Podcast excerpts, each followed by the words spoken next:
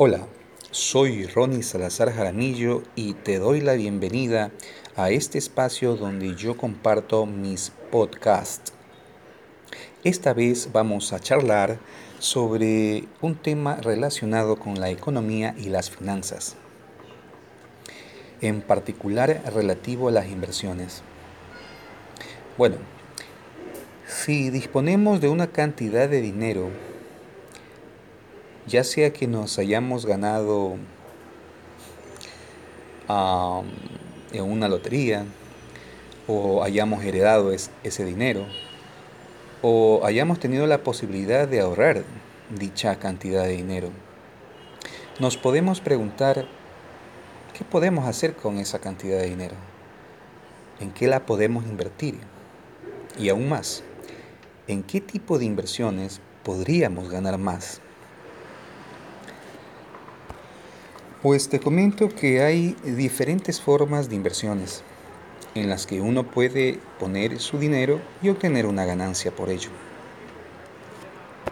En esta ocasión tenemos la oportunidad de conversar sobre las inversiones rentistas, especulativas y productivas y asimismo algunos temas relacionados a este tipo de inversiones. Bueno, como introducción podemos referirnos a las inversiones rentistas. Por ejemplo, una inversión o un buen ejemplo de una inversión rentista es cuando tenemos una cantidad de dinero y nos dirigimos a una entidad bancaria y lo invertimos abriendo una póliza de acumulación para ganar eh, un, para obtener una ganancia por medio de un interés que paga la póliza. Mientras que una inversión especulativa, mm, por ejemplo, uno tiene un dinero y lo, en una moneda determinada, mm, por ejemplo, pesos colombianos, y lo cambiamos a otra moneda cuyo poder adquisitivo es más fuerte que la que nosotros tenemos. Al cabo de un tiempo volvemos a vender esas monedas duras y podemos obtener pesos colombianos, no solo nuestro capital, sino también una ganancia por el diferencial cambiario. Más adelante vamos a dar unos ejemplos específicos. En cambio, lo que tiene que ver con las inversiones productivas es cuando uno coge su plata, su dinero y abre un negocio, monta un, negocio o pone en marcha un negocio. Por ejemplo, cuando tú abres un negocio también puedes dar eh, trabajo a otras personas. Eso sería un ejemplo de una inversión productiva, en el cual al final del periodo fiscal Ah, se puede obtener algo que se denomina utilidad, pero también podría ser una pérdida. Hoy tenemos la oportunidad de charlar sobre estos temas relacionados con las inversiones rentistas, especulativas y productivas desde un lugar más tranquilo, más relajado, con menos sonidos de fondo, pero igual desde un lugar citadino. Esto es Emprendiendo con Ronnie y les invito a que podamos conversar sobre estos temas hasta el final. Entonces comencemos con las inversiones rentistas. Como les dije antes, a un buen ejemplo eh, de estas inversiones es cuando uno tiene una cantidad de dinero y acude a un banco y lo invierte abriendo una póliza de acumulación, obteniendo una ganancia por medio del interés que paga esta póliza. Pero hay que conocer algunas cuestiones sobre esta inversión en pólizas de acumulación. Pero antes, por ejemplo, podemos hacer un ejercicio en el que nosotros tenemos, ¿qué se me ocurre a mí? 10 mil pesos colombianos a seis meses con una tasa de interés del 15%. Y al cabo de seis meses ustedes pueden cerrar la póliza, recuperar sus 10 mil pesos colombianos, que es el capital, y el interés que serían 1.500 pesos. En este caso, el nivel de ganancia está en función de las condiciones y de elementos en el que se produce la adquisición de la póliza de acumulación o la transacción eh, de inversión en este caso. Por ejemplo, hay que saber que en general las tasas pasivas que otorgan los clientes cuando estos, en, cuando estos invierten en el banco son bajas, como en el caso de la póliza, la póliza de acumulación, en depósitos en cuenta corriente, depósitos en cuenta de ahorro, por ejemplo. Sin embargo, eh, eh, aunque estás en, este, en el rango de estas tasas y que son por lo general bajas, hay tasas que nos permiten ganar un poco más y hay tasas que nos permiten en otras ocasiones ganar menos. Y esto se debe, por ejemplo, a que si el banco tiene suficiente dinero para ponerlo en circulación, es decir, para hacer préstamos o para dar créditos, entonces eh, la tasa pasiva que en cambio ofrece a quienes invertimos en el banco a través de una póliza de acumulación, por ejemplo, son bastante bajas porque no requiere captar más eh, dinero. Pero si el, banco necesita eh, dinero para poder hacer créditos, para poder dar u otorgar préstamos a sus clientes, entonces cuando alguien va a invertir por medio de una póliza de acumulación, por ejemplo, el banco para poder captar más dinero podría estar ofreciendo una tasa un poco más alta. En suma, como podemos observar con este pequeño ejemplo, el, nivel de ganancias que podamos obtener en este tipo de, inversión dependerá de ciertos factores y, condiciones en, las que, en los que se produce eh, la transacción de inversión, como es la apertura de una póliza de acumulación en un banco. Y por sobre todo, estos factores y estas condiciones estarán fuera de nuestro control. Y si bien se supone que invirtiendo en, un banco por medio, por ejemplo, de una póliza de acumulación, nos sentimos más seguros, ah, se supone que hay menos riesgo de, o es mínimo el riesgo de que haya una posibilidad de que podamos perder nuestro capital eh, las ganancias que se pueden obtener en este tipo de inversión son bajas en general. De igual forma también están las inversiones especulativas. Ah, y en este caso podemos em, tomar eh, la inversión de nuestro dinero para obtener una ganancia por medio de la compra de una moneda más fuerte y obtener un beneficio económico por medio del diferencial cambiario. Veamos un ejemplo concreto y sigamos con el caso del peso colombiano. Supongamos que hoy día tenemos un peso colombiano y queremos comprar dólares americanos. Nos dirigimos a un lugar donde poder comprar los dólares y nos enteramos de que un dólar cuesta un peso colombiano y lo compramos. Pasan seis meses y nos queremos deshacer de este dólar americano o queremos venderlo. Y resulta que cuando no, lo vamos a vender, nos enteramos que el dólar ya no cuesta un peso, sino 1.5 pesos colombianos. Entonces vendemos nuestro dólar y, y obtenemos 1.5 pesos colombianos.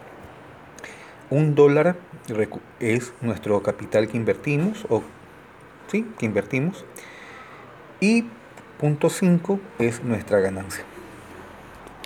Ahora bien, supongamos que nosotros compramos 10 mil pesos, eh, 10 mil dólares con 10 mil pesos colombianos seis meses atrás. Entonces, hoy tendríamos los 10 mil pesos colombianos como el capital recuperado y 5 mil pesos colombianos de ganancia por el diferencial cambiario. Y por supuesto, podemos ganar más unidades monetarias por el diferencial cambiario, en este caso más pesos colombianos.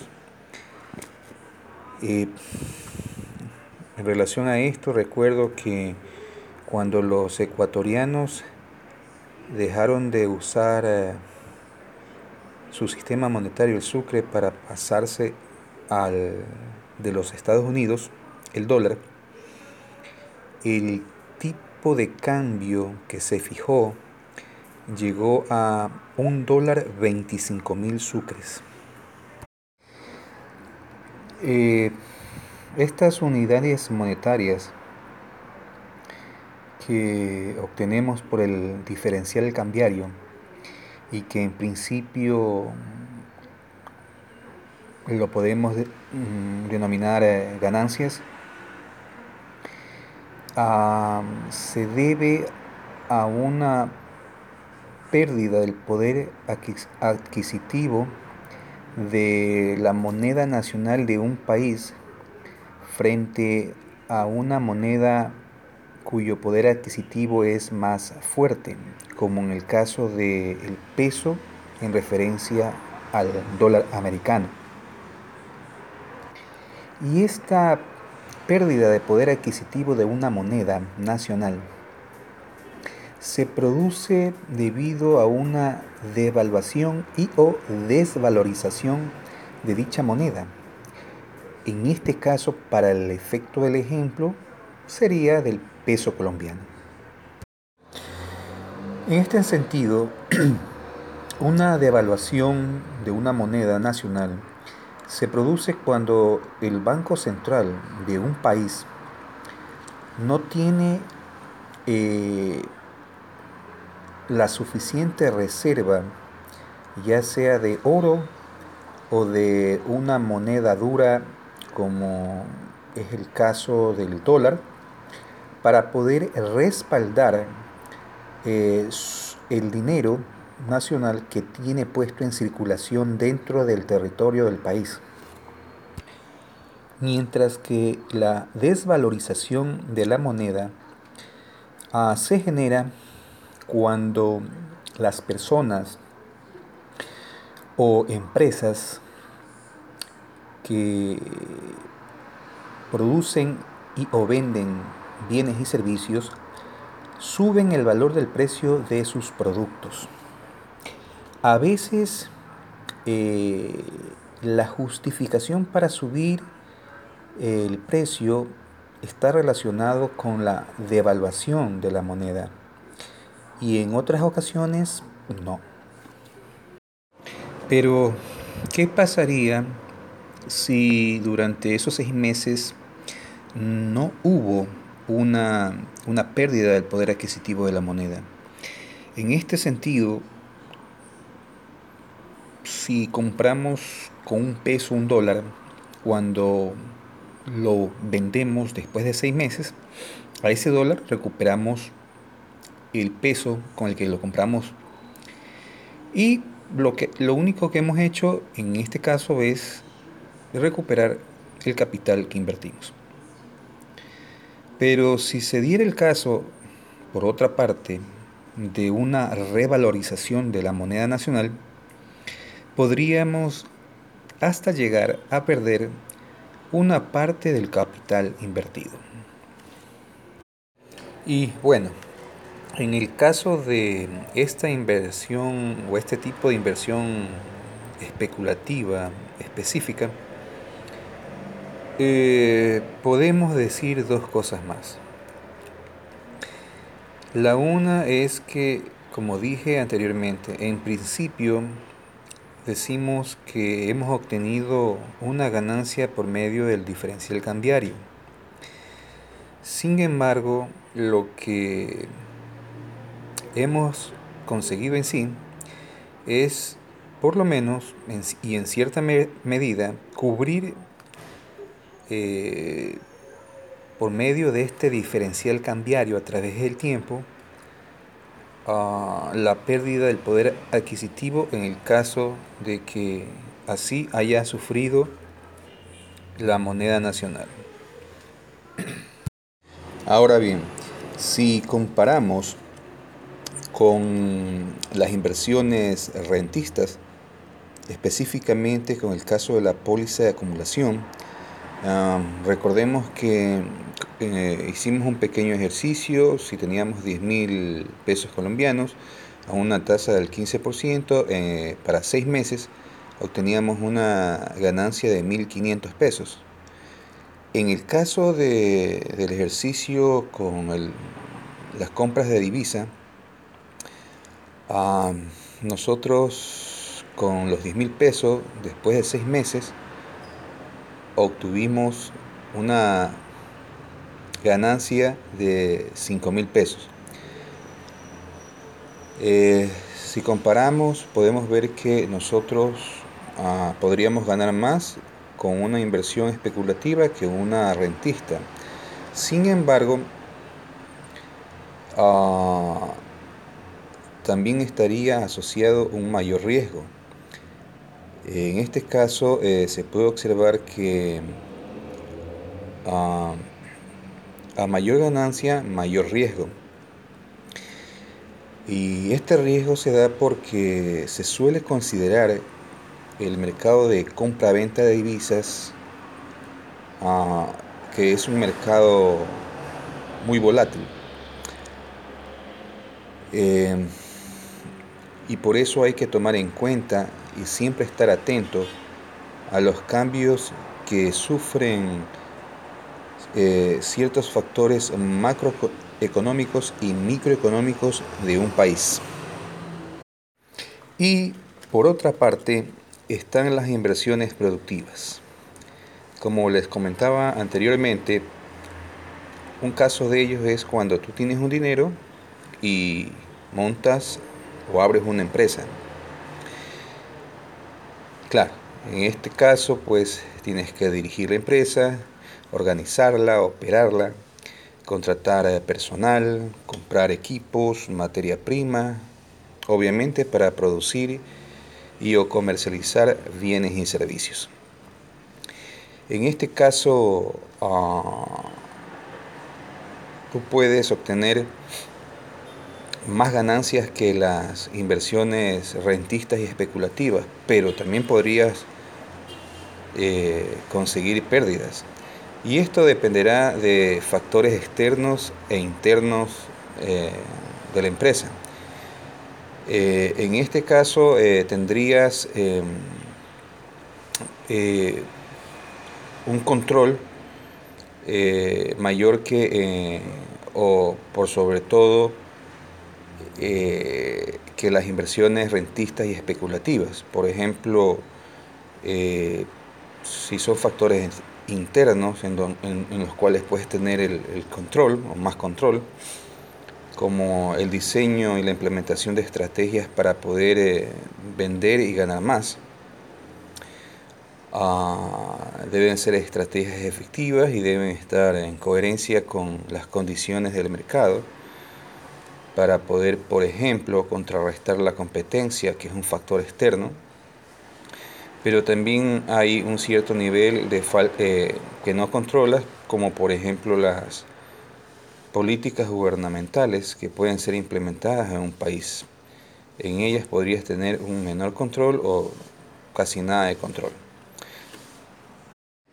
Así debemos, deberíamos tener eh, eh, o ponerle atención a las oportunidades y amenazas que son conjunto de factores externos a la empresa y también a las fortalezas y debilidades que son un conjunto de elementos internos de la empresa.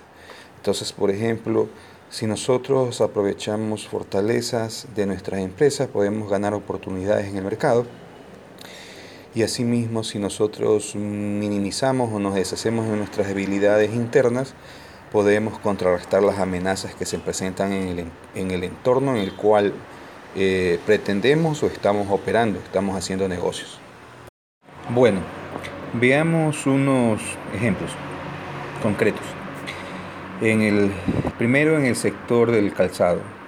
Los competidores, empresas que están compitiendo en el sector del calzado, producen y venden calzados no ortopédicos.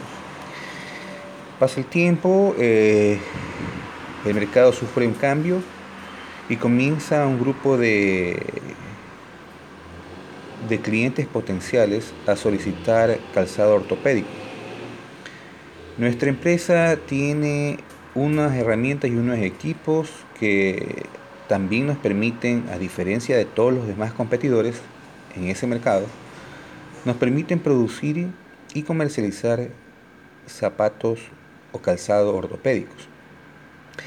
En este caso, eh, con nuestra fortaleza de nuestros equipos y herramientas que nos permiten hacer eso, podemos ganar esa oportunidad y obtener más ganancias.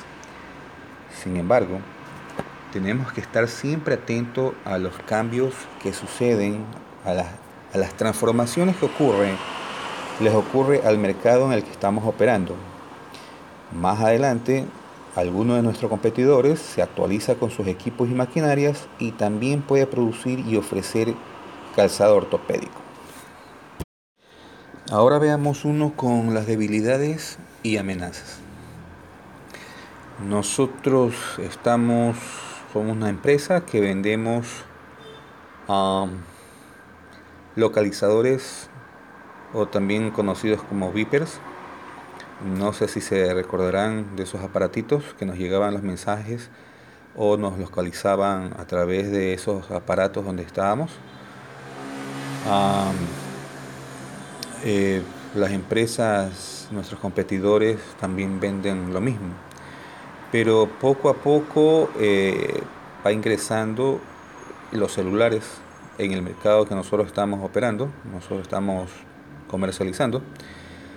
Y observamos que eso puede ser una amenaza y de hecho han comenzado a bajar las ventas, notamos que han comenzado a bajar las ventas en nuestra, en nuestra empresa y la vemos como una amenaza entonces, ¿qué decisiones podemos tomar? Comenzamos también nosotros a vender eh, una parte de, nuestros productos, sean celulares, para poder competir con las empresas que venden celulares o teléfonos móviles.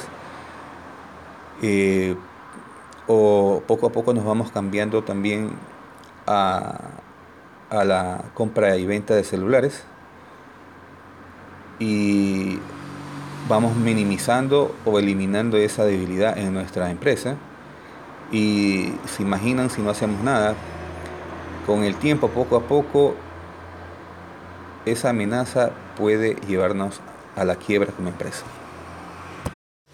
En este sentido también hay que analizar bien las oportunidades que se nos pueden presentar eh, eh, el entorno en, el cual operamos, producimos y comercializamos bienes y servicios. Para que, por ejemplo, no les vaya a pasar eh, lo siguiente. Resulta que tenemos una empresa y las ventas mensuales están entre 4.000 y 5.000 productos. Ah, y así nos hemos venido manteniendo hasta cuando se nos presenta un cliente, un cliente potencial y nos pide que le vendamos 50.000 unidades de nuestros productos. Tenemos que poner mucha atención analizar bien las consecuencias o lo que nos puede suceder más adelante con las decisiones que tomemos, las decisiones y las acciones que tomemos. Por ejemplo, nos podríamos emocionar y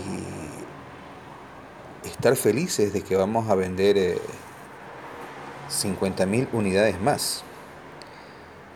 Para esto tendríamos que nosotros actualizar nuestro equipo con una mayor capacidad de producción en menor tiempo y vamos, lo adquirimos, producimos los 50.000 unidades, le proveemos a nuestro cliente, tenemos una buena ganancia en ese mes, más las 4.000 o 5.000 unidades que vendemos pero resulta que esa fue la única vez que nos pidió ese cliente. ¿Qué hacemos con esa maquinaria que compramos que produce más de 50.000 unidades, pero que mensualmente no, no es demandada por el, mayormente no es demandada por nuestro mercado? ¿Qué haríamos con eso? entonces nos, eh, tendríamos una subutilización de esa maquinaria. Entonces tenemos que ver si efectivamente eh, vamos a obtener mayores utilidades o no. Bueno, otra cosa que les puedo comentar sobre las inversiones productivas es que quizás también se podrían considerar la compra de acciones dentro de, esta, de este tipo de inversiones. Y más que todo las acciones comunes a diferencia de las acciones preferentes. Eh, claro, eh, uno compra una acción o acciones comunes y dependiendo el número de las acciones, uno tiene un porcentaje de participación como, bueno, como propietario de la empresa de las cuales son esas acciones.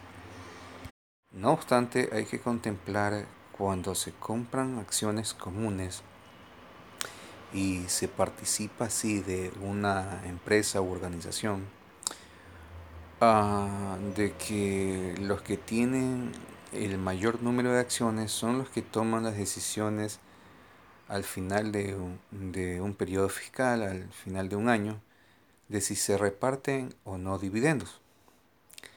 Eh, por el contrario, eh, cuando se adquieren acciones preferentes, por ejemplo, se puede estipular en la compra, en esa transacción, de que la empresa ofrece cada trimestre pagarle un interés a quienes adquieren esas acciones preferentes. En este caso eh, específico, eh, como nos podemos dar cuenta, eh, las, las compras de acciones preferentes y se podría estar eh, más pareciendo a lo que es la adquisición de una póliza de acumulación y estar eh, o más bien se la clasificaría como una inversión rentista. Sea como sea, eh, siempre analicen bien qué es lo que más les conviene si se va, si ustedes deciden invertir en compras de acciones eh, conocer más qué son las acciones comunes, qué son las acciones preferentes y para saber qué más nos conviene si invertir en esto o en, o en otro, una, otra clase de inversiones. Entonces, eh, si tenemos un dinero disponible y eh, no sabemos qué hacer con, con este dinero, eh, bueno, podemos eh, invertirlo y ganar una y obtener una ganancia. Ah, para esto, como nos hemos, nos hemos podido dar cuenta, hay diferentes eh, formas de invertir, eh, como por ejemplo en las inversiones rentistas, especulativas y productivas. La otra cuestión es en cuál podríamos ganar más. Y asimismo hemos podido notar de que ah, depende de las condiciones eh, y del tipo de inversiones eh, en el que uno quiera invertir. Por ejemplo, en algunas inversiones uno puede ganar menos, pero el riesgo también es menos. Y en otras inversiones podemos ganar más, pero el riesgo se incrementa.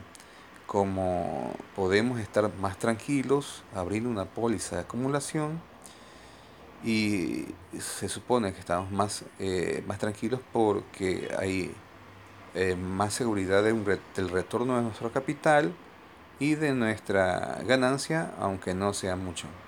Mientras que si nosotros nos decidimos a invertir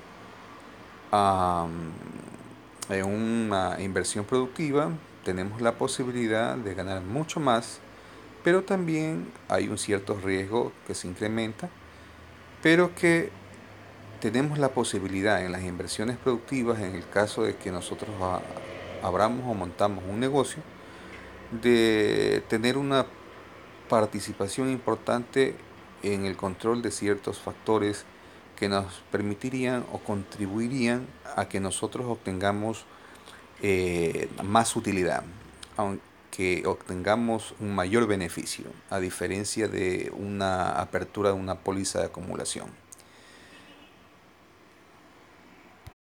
Bueno, hasta aquí los diálogos sobre las inversiones eh, rentistas, especulativas y productivas y algunos temas sobre este tipo de inversiones.